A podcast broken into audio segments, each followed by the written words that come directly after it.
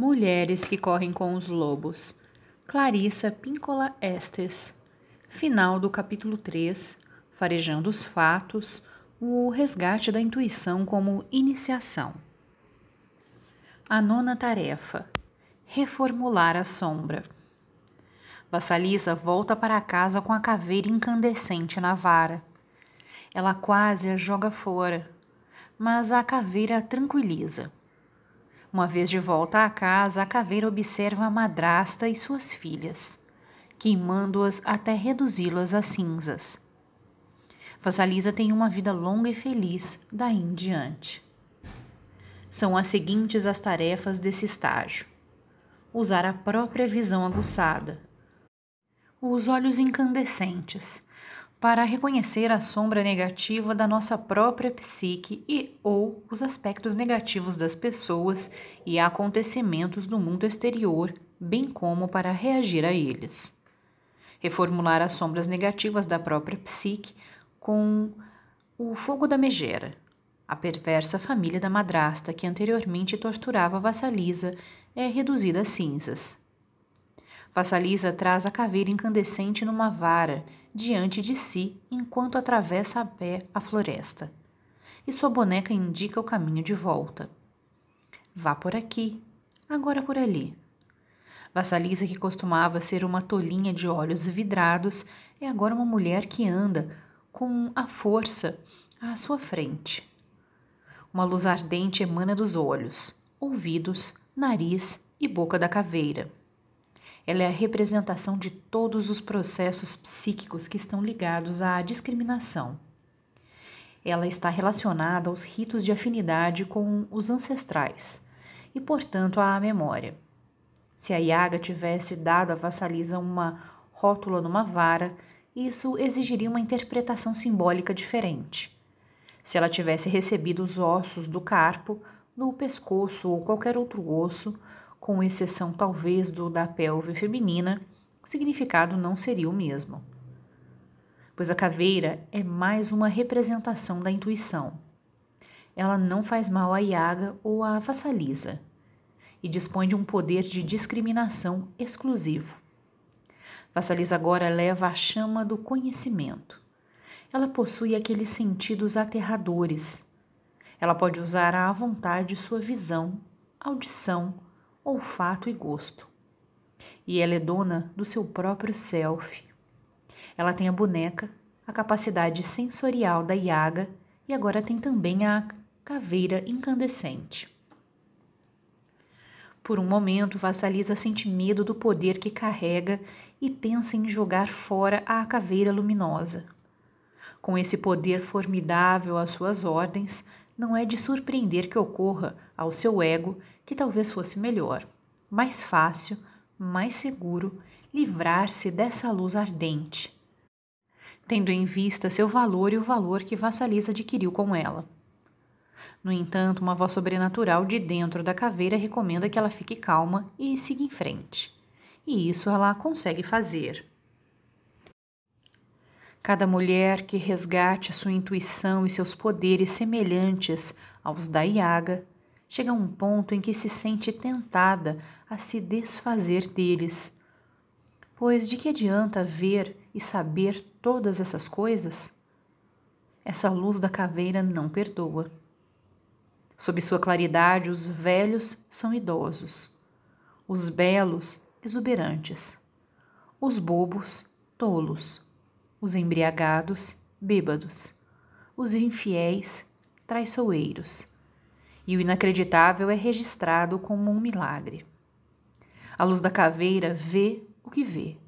Ela é eterna e fica sempre ali à frente, refulgindo adiante da mulher, como uma presença que anda um pouco à sua frente, mantendo-a informada do que vai encontrando.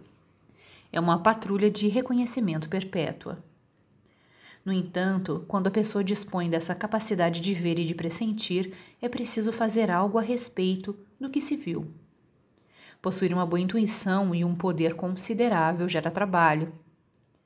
Gera trabalho a princípio pela observação e compreensão das forças e desequilíbrios negativos, tanto de fora para dentro quanto de dentro para fora. também provoca o esforço no sentido de reunir a disposição necessária para fazer algo a respeito do que se vê, seja para o bem ou pelo equilíbrio, seja para permitir que alguma coisa morra. É verdade, não vou mentir para vocês. É mais fácil jogar a luz e ir dormir. É verdade que é bem difícil segurar a luz da caveira à nossa frente em algumas ocasiões, pois com ela vemos nitidamente todos os aspectos de nós mesmas e dos outros, tanto os deformados quanto os divinos, além de todas as condições intermediárias. Mesmo assim, com essa luz, chegam ao nível da consciência os milagres da profunda beleza que existe no mundo. E nos seres humanos. Com essa luz penetrante, pode-se ver do outro lado da má ação um coração generoso. Pode-se vislumbrar um espírito delicado esmagado sob o ódio. Pode-se entender muito em vez de apenas sentir perplexidade.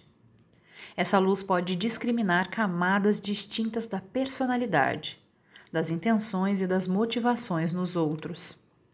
Ela pode determinar o consciente e o inconsciente em nós mesmas e nos outros. É a varinha de condão do conhecimento. É o espelho no qual se pressente tudo. É a profunda natureza selvagem.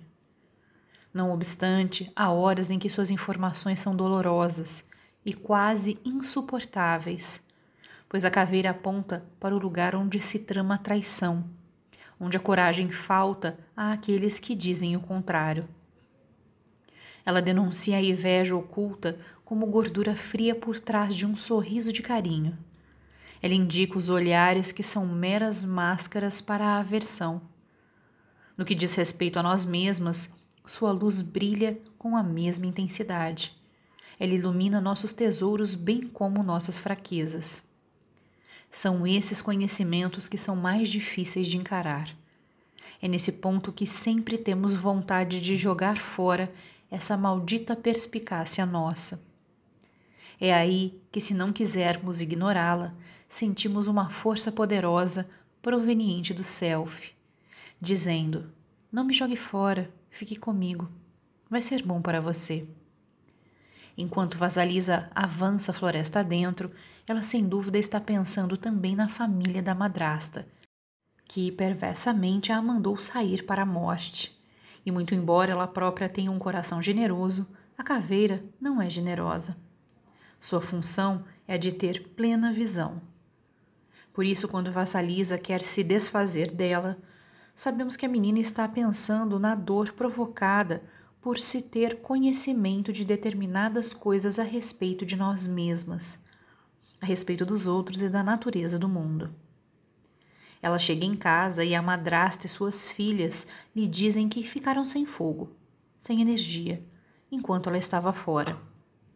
Que não importa o que fizessem, não conseguiram acender o fogo. E é exatamente isso que acontece na psique da mulher quando ela está no poder selvagem. Durante esse período, tudo que a oprimia perde a libido. Ela foi totalmente gasta na boa viagem. Sem a libido, os aspectos mais desagradáveis da psique, aqueles que exploram a vida criativa da mulher ou que a incentivam a desperdiçar seu tempo com insignificâncias, ficam como luvas vazias, sem mãos. A caveira incandescente começa a fitar a madrasta e suas filhas ela não deixa de observá-las com atenção. Será que um aspecto negativo da psique pode ser reduzido a cinzas só por ser alvo de observação constante? Pode. Pode sim. Mantê-lo sob o olhar inflexível do consciente pode fazer com que se desidrate. Numa das versões da história, os membros da família perversa são torrados até se tornarem quebradiços. Numa outra versão, eles são reduzidos a três carvõezinhos. Os três carvõezinhos contêm uma imagem muito antiga e interessante. É frequente a crença de que o início da vida se deu a partir de um pequeno respingo ou pontinho negro. No Antigo Testamento, quando aquele Deus criou o primeiro homem e a primeira mulher, ele os moldou com terra, barro, lama. dependendo da tradução que se leia. Que quantidade de terra? Ninguém diz. Entre outras histórias da criação, porém, o princípio do mundo e dos seus habitantes ocorre muitas vezes a partir do respingo, de um grãozinho, de um único pontinho escuro de alguma coisa. Nesse sentido, os três carvõezinhos pertencem ao campo da mãe da vida, morte e vida. Eles foram reduzidos praticamente a nada na psique. Estão privados da libido. Agora, algo de novo pode ocorrer. Na maioria dos casos, quando privamos conscientemente algum aspecto psíquico de seiva, ele murcha e sua energia é liberada ou reformulada. Existe um outro aspecto nesse esgotamento de energia da família destrutiva não podemos manter a conscientização adquirida no encontro com a deusa Megera. E, ao transportar a luz incandescente, se convivermos com seres cruéis interno ou externamente. Se estivermos cercadas de pessoas que reviram os olhos e olham para o teto, demonstrando repulsa quando estamos por perto, quando falamos, agimos e reagimos, isso é um sinal de que estamos com pessoas que abafam as paixões as nossas e provavelmente também as delas mesmas. Não são pessoas que liguem para nós, para o nosso trabalho, para a nossa vida. A mulher deve escolher seus amigos e companheiros com prudência, pois tanto uns quanto os outros podem se tornar parecidos com a madrasta má e suas filhas perversas. No caso dos companheiros, costumamos investi-los com o poder de um grande mago de um mágico fantástico. É fácil que isso aconteça, pois se realmente conquistamos a intimidade, é como se estivéssemos abrindo um ateliê de cristal, um lugar mágico, ou pelo menos é o que nos parece. Um companheiro pode gerar e ou destruir até mesmo nossos vínculos mais duradouros com nossos próprios ciclos e ideias. O companheiro destrutivo deve ser evitado. Um tipo melhor de companheiro é o que é finamente elaborado de uma grande força psíquica e carne macia. Para a mulher selvagem também ajuda se o companheiro for pouco ligado ao psíquico. Uma pessoa que possa enxergar no fundo do seu coração. Quando a mulher selvagem tem uma ideia, o amigo ou companheiro jamais dirá: Bem, não sei, me parece mesmo bobo, pretensioso, dispendioso, etc. Um amigo de verdade nunca diria essas palavras. Eles poderiam se expressar de outro modo. Acho que não entendi. Diga-me como você visualiza a ideia. Diga-me como vai funcionar. Ter um companheiro amigo que a considere como uma criatura viva em crescimento, tanto quanto uma árvore cresce a partir do chão, uma planta ornamental dentro de casa ou um roseiral no quintal. Ter um companheiro e amigos que a considerem um verdadeiro ser que vive e respira, que é humano, mas também composto de elementos delicados, úmidos e mágicos. Um companheiro e amigos que apoiem a criatura que existe em você. São essas as pessoas por quem você está procurando. Elas serão amigas da sua alma pela vida fora. A escolha criteriosa de amigos e companheiros, para não falar nos mestres, é de importante crítica para continuar consciente, para continuar intuitiva, para manter o controle sobre a luz incandescente que vê e sabe. A forma de manter o nosso vínculo com o lado selvagem consiste em nos perguntarmos exatamente o que desejamos. Essa pergunta é a que separa a semente do estrume. Uma das discriminações mais importantes que podemos fazer nesse sentido é a da diferença entre o que acena para nós de fora e o que chama de dentro da nossa alma. Funciona da seguinte maneira: imaginemos um buffet com creme chantilly, salmão, rosquinhas, rosbife, salada de frutas, panquecas com molho, arroz, curry, iogurte e muitos, muitos outros quitutes colocados em mesa após mesa. Imaginemos que examinamos tudo e vemos algumas coisas que nos agradam. Podemos comentar com nossos botões. Ah, eu realmente gostaria de comer um pouco daquilo e disso aqui, e um pouco mais daquele outro prato. Alguns homens e mulheres tomam todas as decisões da vida dessa forma. Existe ao nosso redor um universo que acena constantemente, que se insinua nas nossas vidas, despertando e criando o apetite onde antes havia pouco ou nenhum. Nesse tipo de escolha, optamos por algo só porque aconteceu dele estar debaixo do nosso nariz naquele exato momento. Não é necessariamente o que queremos, mas é interessante. E quanto mais examinamos, mais irresistível ele nos parece. Quando estamos ligados ao self instintivo, à alma do feminino, que é natural e selvagem, em vez de examinar o que por acaso esteja em exibição. Dizemos a nós mesmas: Estou com fome de quê?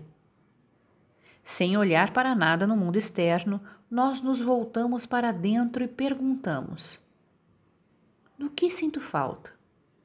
que desejo agora? Perguntas alternativas seriam: Anseio por ter o quê? Estou morrendo de vontade do quê? E a resposta costuma vir rápido. Ah, acho que eu quero. Na verdade, o que eu queria seria muito gostoso, um pouco disso e daquilo. Ah, é isso que eu quero.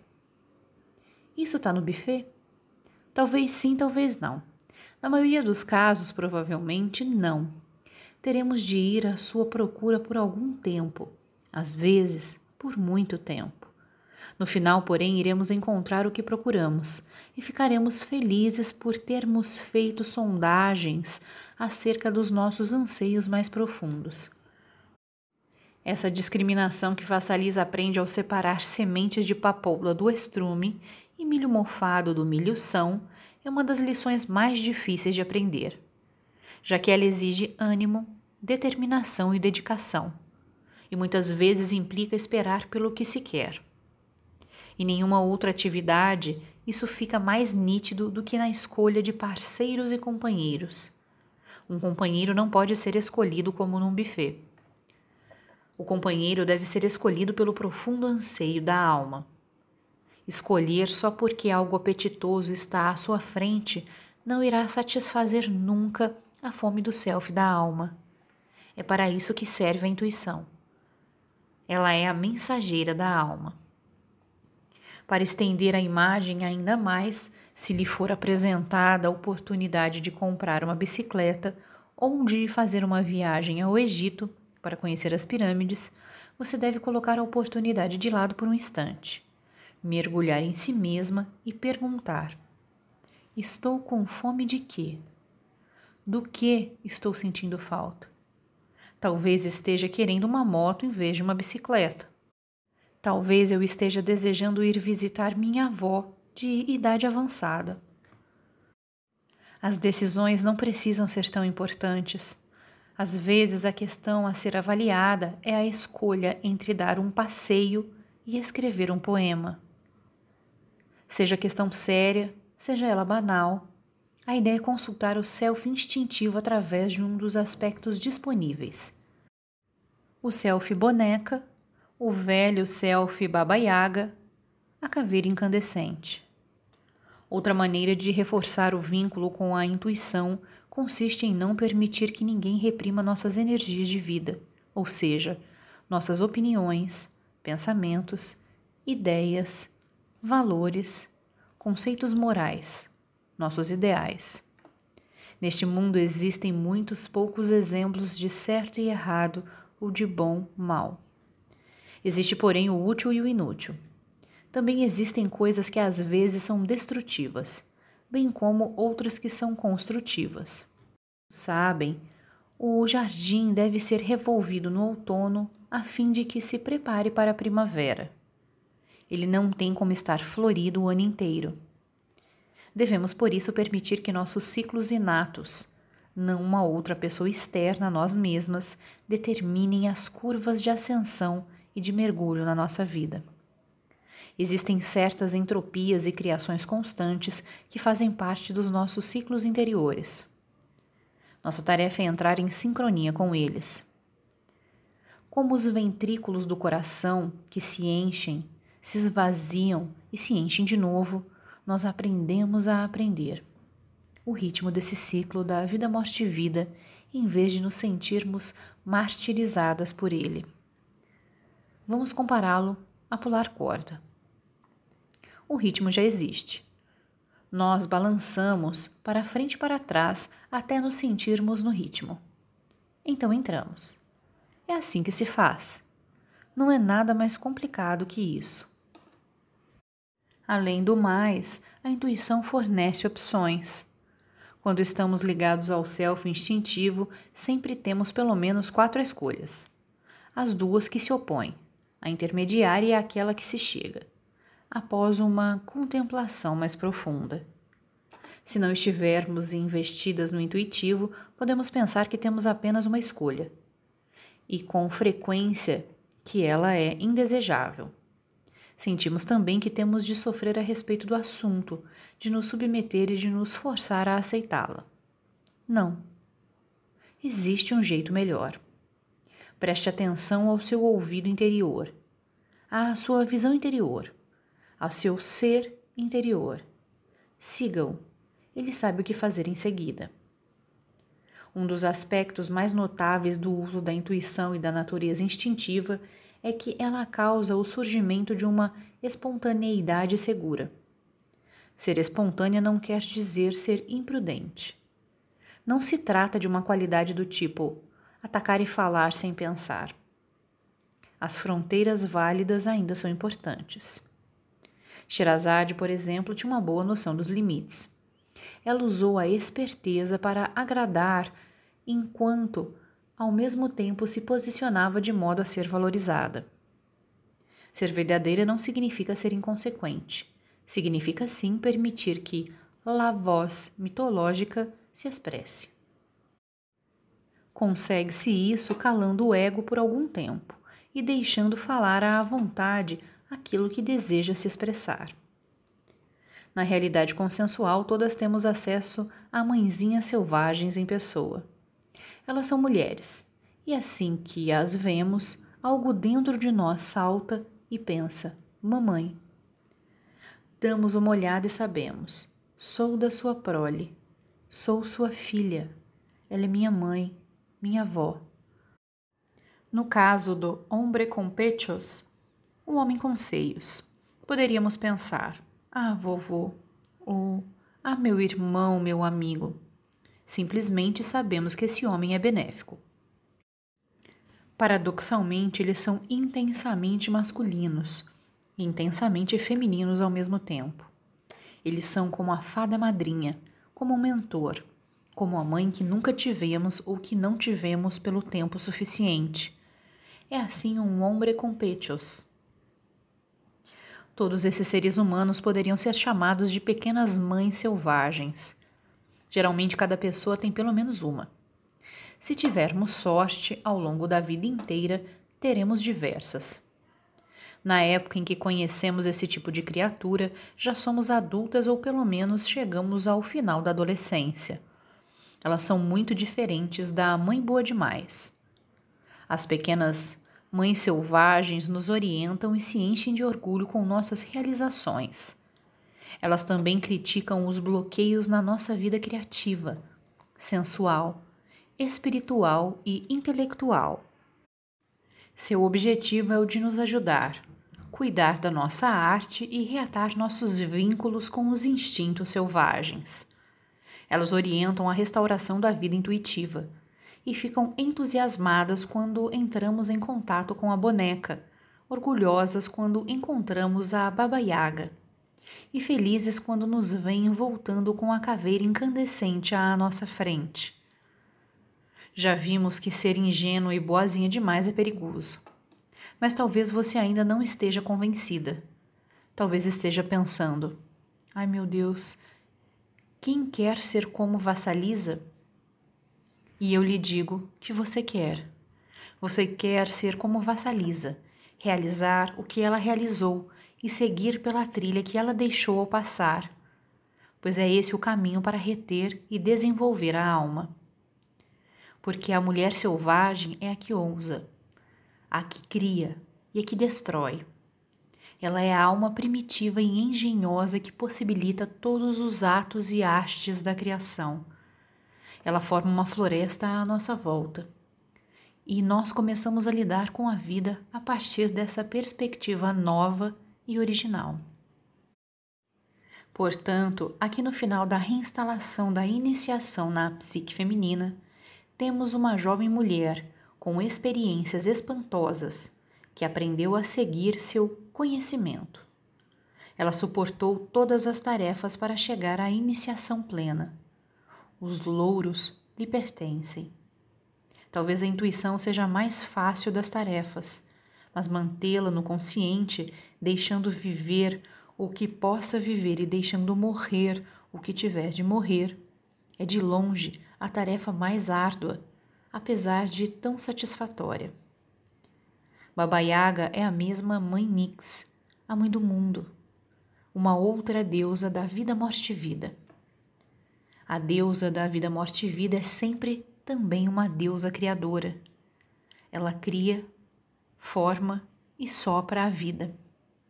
Ela está presente para receber a alma quando o alento se foi. Seguindo suas pegadas, tentamos aprender a deixar nascer o que deve nascer, quer todas as pessoas certas estejam ali, quer não. A natureza não pede licença. Floresça e dê a luz sempre que tiver vontade. Como adultas, precisamos muito pouco de licença mas sim de maior criação, de maior estímulo dos ciclos selvagens. Deixar morrer é o tema do final da história. Vassalisa aprendeu sua lição. Ela cai numa crise histérica quando a caveira faz arder as mulheres perversas? Não. O que deve morrer, morre. Como se toma uma decisão dessas? Sabe-se simplesmente. Lá que sabe, sabe? Peça conselhos a ela. Ela é a mãe dos tempos. Nada surpreende. Ela já viu tudo. Para a maioria das mulheres, deixar morrer não é contra sua natureza, é contra sua criação. Isso pode ser modificado. Todas nós sabemos, no fundo de los ovários, quando chegou a hora da vida, quando chegou a hora da morte. Podemos tentar nos enganar por vários motivos, mas sabemos. Pela luz da caveira incandescente, nós sabemos.